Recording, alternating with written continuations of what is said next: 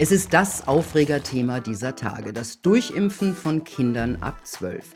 Ärzte und Wissenschaftler diskutieren heftig. Die EMA hat die Zulassung durchgewunken. Die Ständige Impfkommission will die Impfung an Kindern dagegen nicht empfehlen.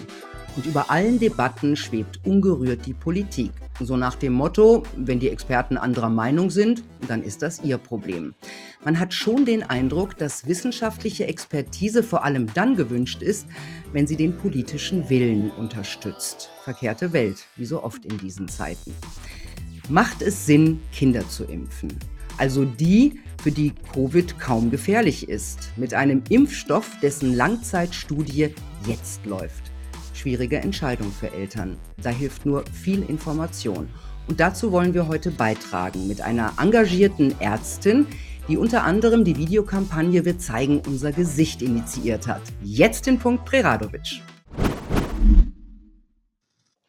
Hallo Dr. Maria Hubner-Mock. Hallo. Ich stelle Sie kurz vor.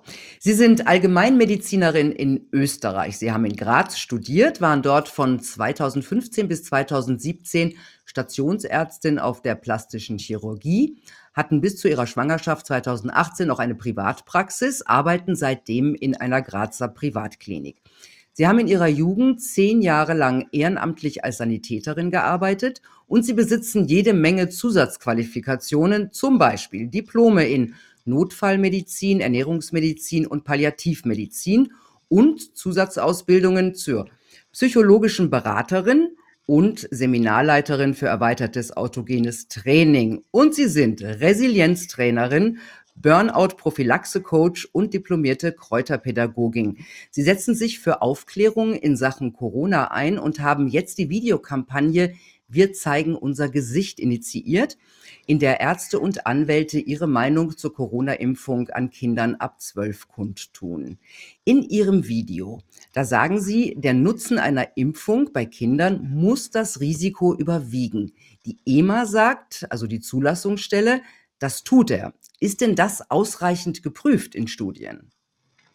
Das kann es meiner Meinung nach nicht sein, denn es hat nur eine sehr geringe Teilnehmerzahl von Kindern ab zwölf Jahren gegeben bei den ähm, Studien, die zu dieser bedingten Zulassung geführt haben. Also es muss einmal jedem klar sein, wir sind noch in der Phase der bedingten, der sogenannten Notfallszulassung. Das ist Studienphase 3, beziehungsweise bei Kindern sogar Studienphase 2, 3 genannt. Denn man versucht zu sagen, bei den Erwachsenen hatten wir viel mehr Probanden und jetzt sind äh, 2260 Kinder in die Studie für Kinder gekommen und davon muss man sich vorstellen, nur 1131 geimpft und 1129 nicht geimpft. Und diese zwei Gruppen wurden über zwei Monate beobachtet. Ja? Das heißt, mit dieser geringen Teilnehmerzahl ist es überhaupt nicht möglich zu sagen, was passiert, wenn das äh, 100.000 Kinder bekommen. Ja? Also meiner Meinung nach auch aufgrund der geringen Teilnehmerzahl schon mal nicht sehr aussagekräftig. Aber wie viele äh, Teilnehmerzahlen waren bei, der, bei den Erwachsenen dabei? Also bei den Erwachsenen gibt es up to. Also ich habe jetzt äh, grundsätzlich eine Studie vorliegen, da waren schon äh, auf jeden Fall so rund 30.000 ähm, Erwachsene beschrieben. Es sind von den anderen Impfstoffherstellern auch auf jeden Fall in den Zehntausender Bereichen die Leute in die Studien gekommen. Ja, das kann ich jetzt für jedes äh, Vakzin müsste man es jetzt nachlesen exakt. Aber jetzt auf die Kinderimpfung bezogen sind auf jeden Fall diese wenigen Teilnehmerzahlen äh, gemeldet. Mhm mir da die Daten angesehen von der FDA. Das ist die amerikanische EMA sozusagen. Und die haben ein bisschen früher schon diese ähm, Notfallszulassung für die ab 12-Jährigen äh, bekommen. Mhm. Was ist denn bislang äh, aus dieser kleinen Studie über Nebenwirkungen der Impfung an Kindern bekannt? Also aus diesen Daten kann man noch nicht so viel ableiten. Da ist so ähm, einfach nach der ersten und nach der zweiten Impfung geschaut worden, was haben die Kinder für Symptome entwickelt. Das waren bekannte Rötung, Schmerzen an der Einstichstelle. Es waren aber auch Kopfschmerzen, das waren auch ähm, Müdigkeit, teilweise sogar starke Müdigkeit und ähm, Fieber. Also das wären so die üblichen Verdächtigen. Es ist dann aber auch darüber hinaus beschrieben worden, dass wenige aber doch ähm, Kinder ab zwölf Jahren depressive Symptome entwickelt haben und auch weiters wurden auch zu einem kleinen Satz. Also ich habe das auch eben nachgelesen in der, in der Zulassungsstudie, dass da ein kleiner Prozentsatz nach dieser Notfallszulassung in diesem FDA-Datenblatt sogar erhoben wurde. Und da steht drinnen, nach dieser Zulassung kam es auch zu Severe Reactions bei wenigen Teilnehmern, durchaus auch Anaphylaxie, also anaphylaktischer Schock und anderen Erkrankungen. Also sogar das ähm, ist auch noch in diesem Datenblatt, das jeder eigentlich einsehen kann. Das ist das offizielle ähm, FDA EUA, also Emergency Use Authorization Zulassungsdatenblatt. Wenn man da runter scrollt, da kann man schön sehen, ab Seite 24 die Kinderdaten und dann steht so in einem kleinen unten noch, was es da noch so an Severe Reactions nachher gab. Ja, nun ist diese Studie noch nicht besonders alt. Das heißt, man hat noch nicht wirklich lange überprüft. Ähm, laut der CDC, der amerikanischen Gesundheitsbehörde, gab es ja bei der Impfung von Jugendlichen und jungen Erwachsenen Fälle von Herzmuskelentzündungen. Die gab es auch in Israel, laut Medienberichten so circa 100. Ähm, und die Israelis wollen das jetzt erstmal untersuchen, bevor Kinder geimpft werden dürfen. Gibt es diese Diskussion bei uns auch, dass man sowas erstmal vielleicht überprüft oder erstmal abwartet, bis es solche Überprüfungen gibt? Also ich habe davon jetzt nichts gehört. Leider nein. Also ich höre es auch nicht vom österreichischen oder deutschen Gesundheitsminister. Ähm, es ist so, dass die sich darauf berufen, dass es diese bedingte Notfallszulassung gibt und dass damit gut ist. Und das ist für diese Herren offenbar ausreichend geprüft und ausreichende Datenlage. Und das ist jetzt einfach schon durch, ist zugelassen. Kinder können Impfung angemeldet werden bereits. Naja, es gibt ja ein Negativbeispiel aus, das ist ja gar nicht so lange her, 2009, Sachen Schweinegrippe. Ja. Da gab es ja auch eine sehr schnell entwickelte Impfung. Ähm, und da hat man ja erst nach Monaten entdeckt, dass sehr viele Kinder ähm, an der unheilbaren Schlafkrankheit Narkolepsie erkrankt wurden, vor allem bei den damals ziemlich impffreudigen Schweden. Und ich bin natürlich Laie, aber ich frage mich, sollte uns das nicht vorsichtiger sein lassen? Das ist genau der Punkt, den meine Kollegen und ich in unserer Aktion Wir zeigen unser Gesicht auch ansprechen, dass man einfach jetzt überhaupt nicht auf Langzeitdaten zurückgreifen kann. Und man muss sich einfach dessen bewusst sein, es handelt sich ja hierbei nicht um die Impfstoffe, die bisher auf dem Markt sind. Das ist eine völlig neue Impfstofftechnologie. Man kann auch mit gutem Gewissen das Ganze experimentelles Medikament nennen. Das ist nicht unwissenschaftlich, wenn man so dazu sagt. Diese ähm, Art äh, dieser Impfung gab es bis dahin dato noch nicht. Und im Grunde wäre normalerweise die schnellst zugelassene Impfung hat fünf Jahre Entwicklung gebraucht. Ja. Und jetzt sind wir bei, ähm, gerade bei den Kinderdaten, bei ähm, zwei Monaten, ja. Ja, das ist schon, also das ist schon erstaunlich. Wie sieht es denn eigentlich mit der Impfdosis aus? Ähm, bekommen die jetzt die, sollen die die gleiche Dosis bekommen wie Erwachsene? Also das ist ja auch so ein Ding. Es gab ja auch in der Zulassungsstudie für Erwachsene, hat man sich angeschaut, wie viel äh, Milliliter von der Impfung zu äh, welcher äh, Reaktion, sprich Antikörperbildung führen und bei welchem Nebenwirkungsprofil. Und dann hat man unterschiedliche Mengen sich angeschaut und dann hat man eben auch ähm, sich witzigerweise für eine Dosis äh, entschieden, wo fast die gleiche Antikörperbildung gegeben war, aber noch ein klein wenig mehr Nebenwirkungen sich entwickelt hatten. Und jetzt bei den Kindern ähm, wo doch eigentlich in der Kinder- und Jugendmedizin Dosisanpassung, also Medikament pro Kilogramm Körpergewicht, gelebte Praxis ist, ja, also bei einem Antibiotikum zum Beispiel, das ist ganz klar, das wird auf die Kilogramm Körpergewicht berechnet, ist das hier gar nicht der Fall. Das heißt, ein Zwölfjähriger bekommt die gleiche Impfdosis wie ein 120 Kilo Mann. Und das ist bei Impfungen auch nicht üblich? Normalerweise doch. Bei Impfungen, die wir bisher gekannt haben, also die zugelassen sind, ist das schon üblich, dass das da die normale gleiche Dosis ist. Aber wie gesagt, es ist ja jetzt nicht einfach eine Impfung, wie wir sie bisher kannten. Mhm. Ja, also jetzt haben, was haben wir gelernt? Also die Studie ist noch nicht besonders weit gediehen. Es sind auch nicht so wahnsinnig viele Kinder in dieser Studie. Ähm, das sind wir, jetzt kommen wir zum Nutzen. Wie groß ist denn das Risiko oder zum Risiko? Das Risiko bei Kindern an einem schweren Mitverlauf äh, zu leiden. Also Kinder haben ein wirklich, das kann man auch mit Daten bestätigen, ganz geringes Risiko, wirklich schwer an Covid-19 zu erkranken. Und da hat die Gesellschaft für ähm, der deutschen äh, Pädiater, die sich aber auf Infektionskrankheiten spezialisiert haben, ganz genau auch Daten dargelegt. Die haben, glaube ich, auf diese äh, Millionen Kinder, ich müsste jetzt nachlesen, die in Deutschland sind, die Fälle rausgerechnet. Ich habe mir mutiert. Das ist einfach ähm, wirklich ein sehr, sehr geringer Prozentsatz. Ich habe es hier jetzt mal stehen. Also laut der DGPI, das ist die Deutsche Gesellschaft für Pädiatrische Infektiologie, ähm, da sind von 14 Millionen Kindern in Deutschland 1200 Kinder im Krankenhaus behandelt worden mit Covid-19 vier Kinder sind tatsächlich an Covid-19 verstorben. Das sind aber, wenn man es in Prozent ausdrücken möchte, 0,0000402 Prozent. Ja? Und ähm, da muss man einfach auch ähm, sagen, ähm, dieses Risiko daran zu erkranken ist grundsätzlich gering. Ja? Wenn jetzt Kinder daran erkranken, äh, und wirklich ähm, auch äh, Long-Covid, weil das wird ja oft auch dann von Medizinern gesagt, man müsste ja auch bei Kindern daran denken, Long-Covid zu entwickeln, also Post-Covid-Infektion Langzeitsymptome, die ja auch ähm, Erwachsene treffen können, dann ist auch von diesen wenigen Kindern, die erkranken und davon wenige wiederum Long-Covid kriegen, nicht einmal durch dieses Long-Covid-Argument meiner Meinung nach gerechtfertigt zu sagen, der Nutzen der Impfung sei größer. Das ist es ja auch nicht, weil sich bei dieser Impfung bei den Kindern ja nicht um eine Impfung handelt, die den Kindern Eigenschutz bietet, ja, sondern sozusagen als Fremdschutz für die vulnerablere Population herangezogen werden soll. Ja, genau. Und da stellt sich doch ein ethisches Problem. Wenn die Kinder also geimpft werden sollen, um andere zu schützen, quasi um ihren Beitrag zum Allgemeinwohl zu leisten, da frage ich mich, darf man das ethisch, moralisch überhaupt?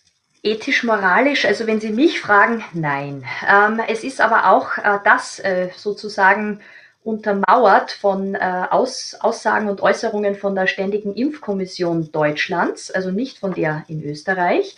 Da geben Experten auch zu bedenken, dass das Kindswohl einfach ähm, wirklich im Fokus sein soll und dass man hier einfach nicht ähm, zu, äh, zu voreilig diese Impfung, diese neuartige Impfung an die Kinder empfiehlt. Ja, mir kommt das relativ logisch vor. Wie sieht das denn die österreichische Impfkommission? Die österreichische Impfkommission geht hier noch äh, konform mit dem, was wir auch in der Presse und in Presseaussendungen von ähm, dem Gesundheitsminister Dr. Mückstein hören. Also die sind der Meinung, Impfung ab zwölf Jahren jetzt anmelden, machen, wie es ergibt. Ob jetzt ähm, sofort oder in den Ferien. Also das ist bei uns in Österreich, sagt die STIKO, auch äh, ihre Meinung pro Impfung. Mhm. Ähm, jetzt sagt die EMA, äh, die hat sich auch so ein bisschen vorsichtig ausgedrückt, so nach dem Motto, man weiß nicht viel, aber Nutzen ähm, überwiegt äh, gegen Risiko, vor allem bei Kindern mit schweren Vorerkrankungen. Die sollte man also ganz priorisiert impfen. Wie stehen Sie dazu? Also ich stehe so dazu, dass man natürlich jetzt im Einzelfall abwägen kann und das sollten dann auch die Kinderfachärzte machen, wenn die Kinder haben, die wirklich sehr vulnerabel sind, die schlimme Vorerkrankungen haben, dass man da im speziellen Fall abwiegen kann, möchte man dieses Kind schützen, weil Covid-19 für dieses Kind ein sehr großes Risiko darstellt, dann kann man das ja im Individualfall auch so entscheiden mit den Fachärzten, mit den Eltern, mit dem Kind. Mhm. Im Moment geht es ja um die Impfung bei Kindern ab 12. Mhm. Ähm, Kanzlerin Merkel will nächstes Jahr auch jüngere Kinder impfen. Äh, wie sieht das die österreichische Regierung? Also auch äh, von Dr. Mückstein habe ich heute gehört. Ähm, der Gesundheitsminister? Der Gesundheitsminister, genau, in Österreich, ähm, dass er sich auch vorstellen kann, dass schon jüngere Kinder auch ähm, in Bälde oder so es eben möglich ist, geimpft werden sollen. Hm. Nun sind Kinder ja klei keine kleinen Erwachsenen, deswegen gibt es ja auch Kinderärzte, ähm, spezielle. Also was unterscheidet denn jetzt das kindliche Immunsystem vom Erwachsenen-Immunsystem? Also im Grunde haben die Kinder immer schon gezeigt, dass sie ganz gut klarkommen ähm, durch ihre angeborene Immunantwort. Also wir haben eben zwei Schenkel, wir haben das erworbene Immunsystem und das angeborene Immunsystem. Und Kinder scheinen mit ihrem angeborenen Immunsystem, T- und B-Zell-Immunität, ähm, sehr gut mit für sie weniger äh, gefährlichen Infekten umzugehen. Und wahrscheinlich ist das auch der Grund, warum Kinder sehr oft symptomlos oder eben gar nicht so oft, man, man kann es jetzt nicht genau erfassen, ähm, weil eben keine Symptome da sind, diese Erkrankung äh, locker durchmachen. Mhm. Ähm, Sie haben ja auch ein Diplom in Ernährungsmedizin. Was mhm. unterstützt denn jetzt besonders unsere Immunabwehr? Was also ganz, Also was wir auf jeden Fall machen können, ist, ähm, dass man sich darüber bewusst ist, dass es einmal ganz wichtig ist, unverarbeitete Lebensmittel. Also ich sage immer, das beginnt jetzt nicht, dass ich Nahrungsergänzungsmittel primär empfehle. Ich versuche auch immer zu sagen, liebe Leute, das, was ihr in euch reinsteckt, äh, das soll von guter Qualität sein. Das ist einfach, ähm, das kann nicht sein, dass man sagt, der billigste Salat, die billigsten Tomaten, da muss man schon mal ähm, sich ein bisschen mehr auskennen, dass man sagt, Spritzmittel auf Gemüse oder Obst kann unser Darmmikrobiom Immunsystem schädigen, ja, dadurch unsere Immunantwort schwächen. Das heißt, das Wichtigste wäre wirklich, am besten biologische Lebensmittel aufzunehmen. Da gibt es eben, die sind auch einfach, wenn sie nicht gespritzt sind, nicht nur gesünder, weil es da keine Risiken durch Spritzmittel gibt, auch einfach der äh, Vitamingehalt ist da schon auf jeden Fall höher. Und dass man auch sagt, ähm, äh, gesund äh, zu essen bedeutet nicht nur Obst und Gemüse, das bedeutet auch sozusagen ähm, äh, in, in, weniger Riesenportionen, kein Junkfood und dergleichen. Und womit man sich jetzt natürlich besonders stärken kann, es ist jetzt ähm, Juni, Anfang Juni, dass man sagt, ähm, viele Beeren, Früchte, das wird jetzt das sein, was auch frisch am Markt ist. Man muss ja nicht importiert sein heimische, regional, saisonal. Viel Obst, viel Gemüse, Fleisch von guter Qualität, ähm, in Bioqualität auch am besten, wo jetzt die Tiere auch nicht irgendwelche Antibiotika en masse bekommen haben. Das ist für mich so die Grundlage. Und dann natürlich die Vitamin D-Substitution, die habe ich bis jetzt wirklich so empfohlen, dass man sagt, das ist jetzt auch mehrfach bewiesen, Vitamin D unterstützt das Immunsystem. Ja, also das ist felsenfest und ist so. Jetzt brauchen wir ja nicht nur eine physische Abwehr, wir brauchen ja auch eine geistige äh, und seelische Abwehr. Und die ist natürlich auch bei vielen Leuten ziemlich im Keller durch dieses Jahr. Das heißt, die sind ziemlich angeschlagen psychisch und seelisch. Sie sind ja auch zertifizierte Resilienztrainerin. Also was Sie alles gemacht haben, ist ja auch schon unfassbar. Ähm, wie können die Leute, die darunter so leiden, also unter dieser ganzen Krise, wie können die denn ihre Resilienz, also ihre Abwehr stärken? Also beschrieben ist ja die Resilienz als psychische Widerstandskraft. Ja, also mhm. ähm, Resilienz, das Wort kommt so von dem Zurückbeppeln. Ja, also so wie, wie kommt man klar mit, mit schweren, ähm, herausfordernden jetzt eben Eigenschaften und äh, oder, oder ähm, Eigenschaften oder Bedingungen. Und da geht es einfach darum, dass die Leute sich bewusst werden, ähm, wenn sie merken, es, es, es belastet sie etwas, dass sie auf jeden Fall einmal versuchen, ähm, Hilfe zu finden im Familien- oder Freundeskreis. Das ist immer ganz wichtig. Das ist natürlich jetzt bei Lockdowns und dergleichen gerade für ältere Menschen schwer möglich. Ja. Ähm, wichtig wäre, dass die Leute auch sich bewusst sind, dass sie rausgehen, also wirklich in die Natur. Das ist ein ganz wichtiger Faktor. Da gibt es ganz viel Forschung dazu. Das ist unter anderem der Begriff Waldbaden. Das haben Sie vielleicht schon hört. Sind einfach Stoffe, die in der Waldluft vorhanden sind, dass auch Leute versuchen rauszukommen in die Natur. Und es ist einfach wichtig, dass man ähm, Strategien erlernt. Das ist jetzt auch ähm, wahrscheinlich in diesem Kontext wäre das zu, zu schnell ähm, beschrieben, aber es gibt einfach Techniken, die man erlernen kann, damit man sich sozusagen auch mit, mit Autosuggestion positiv beeinflusst, damit man einfach sich nicht von, von dunklen Gedanken, die aufkommen, zu schnell übermannen lässt. Wie, wie wichtig sind denn Berührungen? Ganz essentiell für den Menschen. Also wir sind, wir sind ausgerichtet seit der Geburt ähm, dafür, dass wir gerne Berührung empfinden, dass wir Umarmung empfinden, dass wir ähm, Zärtlichkeiten austauschen. Das ist im Menschen als, als, als Grundgefühl verankert, dass man sich im Grunde danach sehnt. Sie haben ja jetzt diese Videokampagne initiiert. Wir zeigen unser Gesicht. Ähm, was genau ist der Sinn der Kampagne? Ist es Aufklärung? Ja, also es ist in jedem Fall Aufklärung. Wir haben uns als Ärzte zusammengetan, um zu sagen, ähm, wenn jetzt diese, das war noch kurz bevor die EMA die Zulassung äh, verlautbart hat, ja, und wir haben gesagt, oh Mann, das geht uns alles viel zu schnell. Äh, irgendwie alles, was man in Mainstream-Medien hört, ist absolut pro Impfung und dass es sicher und effektiv sei und ja, die Datenlage ist gut und lasst eure Kinder impfen. Und wir haben gesagt, das, das geht nicht. Bei allem, was wir darüber nachgeforscht haben, können wir als Eltern, also ich habe selber einen noch sehr kleinen Sohn, der ist zweieinhalb, aber auch im Freundes- und Bekanntenkreis viele Kinder, die ab zwölf Jahre alt sind. Und wir haben gesagt, nein, wir müssen hier Aufklärungsarbeit leisten. Wir müssen den Eltern sagen, das ist nicht wie eine Impfung, wie wir sie bisher kannten. Haben Sie denn den Eindruck, dass Ärzte jetzt vermehrt Gesicht zeigen oder haben viele Kollegen Angst vor nun, vor dem äh, Disziplinarausschuss der Ärztekammern oder so. Ich hatte schon ein, zwei, ein, zwei Interviews zu diesem Thema. Ähm, wie sieht das im Moment aus? Ja, also ich kann es ganz ehrlich sagen, ich bin so ein bisschen jetzt die Pressestelle geworden für unsere Aktion. Wir zeigen unser Gesicht und ich darf wirklich sagen, wir haben am Tag oder ich bekomme am Tag jetzt von 15 Kollegen aus ganz Österreich Zuschriften oder direkt Anrufe. Und da sind jetzt auch Kollegen dabei, die sich schon für unsere zweite Videowelle gemeldet haben. Die ähm, wird in Kürze ähm, auch äh, wieder auf der Seite der Anwälte für Grundrechte wird dieses Video dann auch auf YouTube primär mal ähm, zum Upload äh, kommen. Und wir haben Kollegen, die trauen sich ja, jetzt auch durch unsere Aktion. Und ganz viele Kollegen haben mich gebeten und gesagt, bitte, ich möchte helfen, ich kann aber mein Gesicht nicht zeigen. Wie kann ich euch anders unterstützen? Und da haben wir natürlich auch andere Möglichkeiten, ja.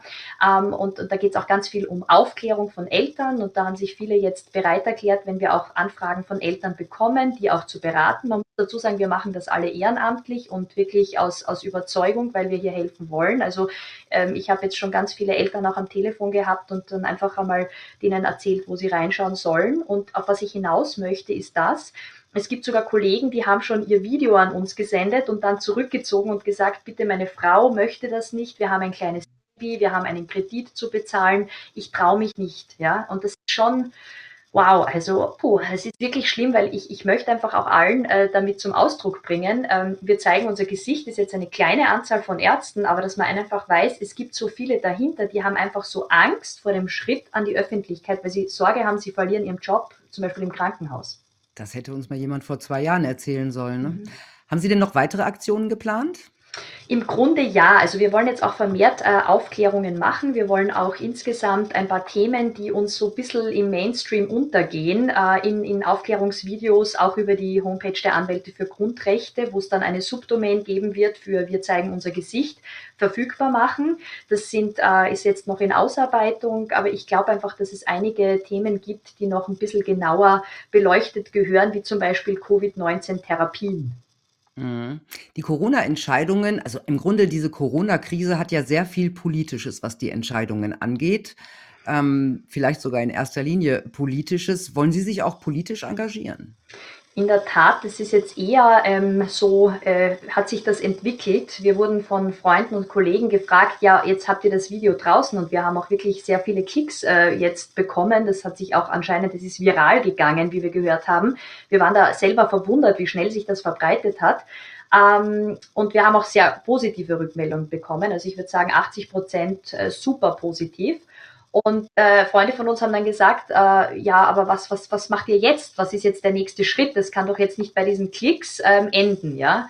Und ähm, wir haben uns dann umgeschaut und haben gesagt, okay, es ist eine, eine Partei jetzt gegründet worden in Österreich, die nennt sich MFG, steht jetzt aber nicht für mit freundlichen Grüßen, sondern für Menschenfreiheit und Grundrechte.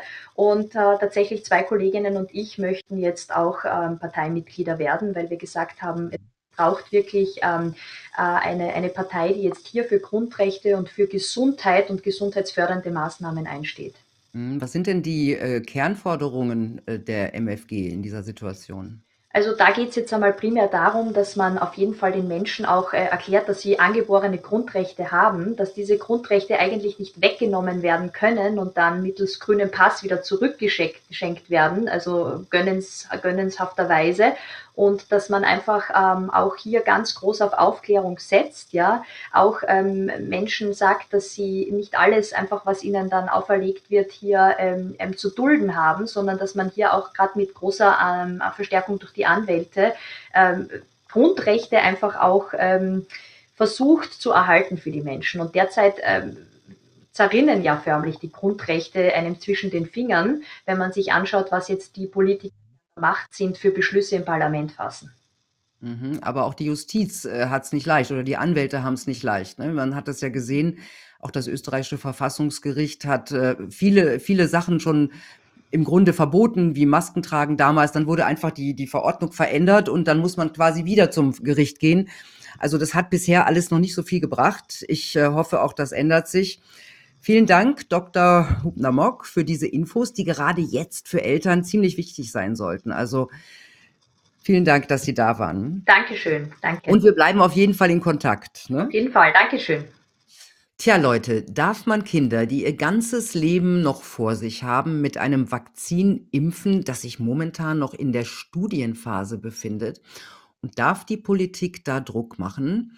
Das sind schwerwiegende ethische und medizinische Fragen und die erfordern offene und freie Debatten und kein Husch-Husch über den Kopf von Wissenschaftlern hinweg, wie es gerade passiert. Also mein Tipp, informiert euch, wo ihr könnt und informiert auch die Menschen, die ihr kennt. Also ich wünsche euch eine gute Zeit. Bis bald.